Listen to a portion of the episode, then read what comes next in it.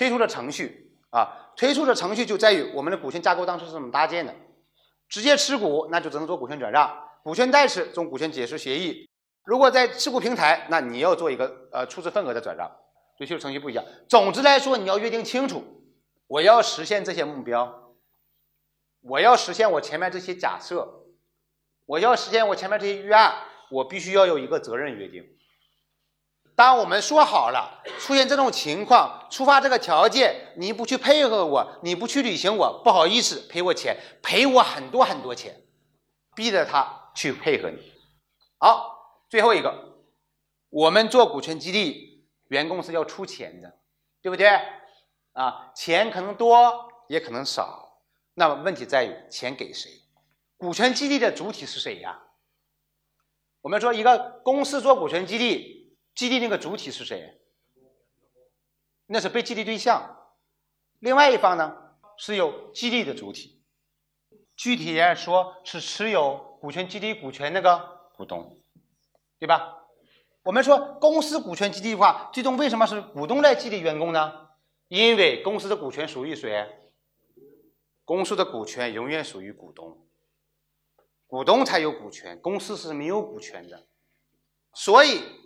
当我们做股权激励的时候，无论是工商股还是股份期权，那个签约的主体是股东，不是公司。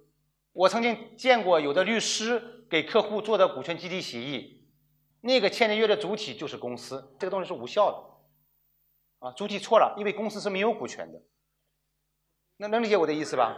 就你公司无论有一个人股东还是 n 个人的股东，这个股权永远是属于股东的。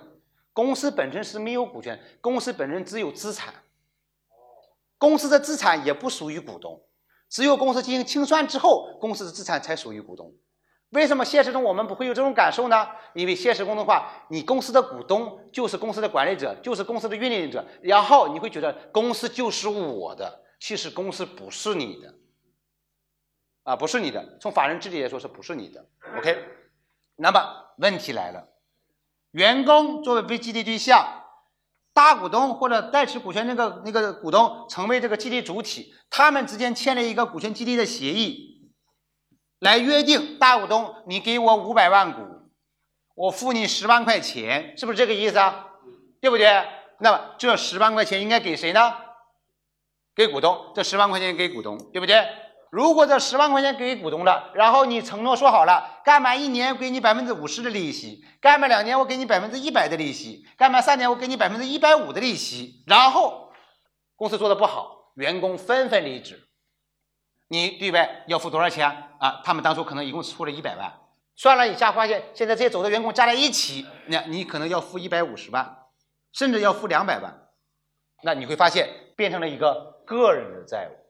这是小钱，如果钱比较多呢，你会发现的话，你就承担了一个大的一个个人债务。而实际上呢，你拿了一部分股权又不完全是你自己的，出了问题呢，你自己来担那个责任，是不是？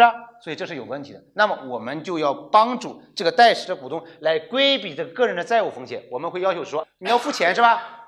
不要给我个人，钱我个人不收，给谁呢？给公司。如果有一天你走了，公司需要退你钱。谁来退你钱呢？公司来退，所以我们在这股权激励协议和方案里面，我们都是这么约定的。然后下一步问题来了，他没走，钱你也收了，然后呢，人家也符合股权激励条件，也能够成为工商注册的股东了。无论是直接持股还是进入持股平台，那这一部分钱怎么办？公司的收的这钱放在公司上，你只能做往来款挂账，因为你没有办法给他开发票，对不对？因为这不是一个交易，他本来交的是一个。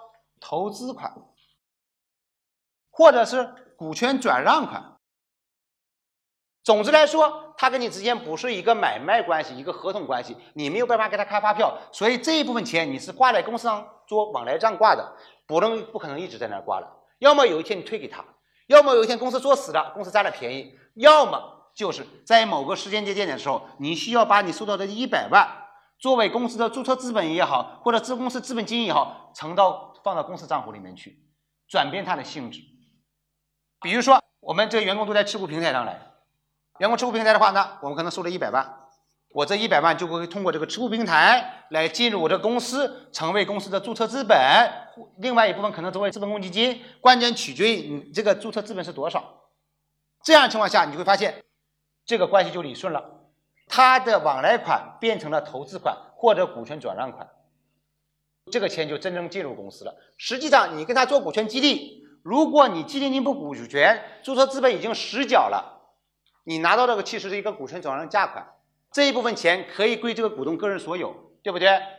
如果那个注册资本没有实缴，人家的钱是应该用来干嘛的？用来去实缴对应注册资本，但是这一部分可能是一直是你代持的，你并没有走工商变更的手续。当他们做工商变更的手续的时候，你就必须把人家的钱怎么样进入到公司的账户，无论是变为注册资本还是成为资本公积金，就是这个意思，能不能理解？对于收款来说，一般情况下。我们是不个人直接收钱的，尤其是涉及到你要可能要他退给他的问题，退款啊，那就不用说了啊，一般是定公司来退。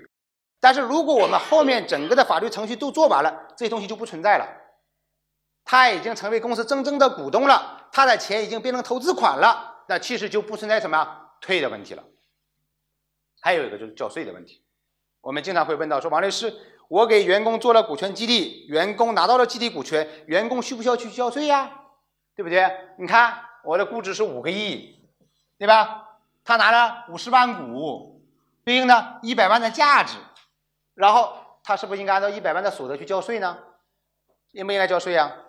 按照我们国家的个人所得税税法的规定，有所得的时候你就要交税，你就要交税。那我们现在做这种虚拟股权或者这种股权激励的时候呢，我们是有所得的。我给了你股权嘛，而且它也有价值嘛，啊，按照税法的规定，你是需要去缴税的。但实际上并没有真正的金钱的发生，啊，最关键的是你没有做工商变更。所以在做股权激励过程中，如果发生了工商变更，那么税就会随之发生，因为你做工商变更的前提就是发生了股权转让。而你一旦要做股权转让，税务部门说你到我这儿，工商部门说在我这儿工商变更之前，你到低国税那儿，你就给我开个单子，这单子上就是有没有完税，有没有纳税，你交了多少税，否则的话工商就进行不下去。所以我们在做股权激励的时候，我们在做内部中操作的时候，员工是不需要缴税的。但是如果员工一旦进入工商的程序，一旦做了工商变更，那么你就必须要缴税。OK，这是关于定税费的问题。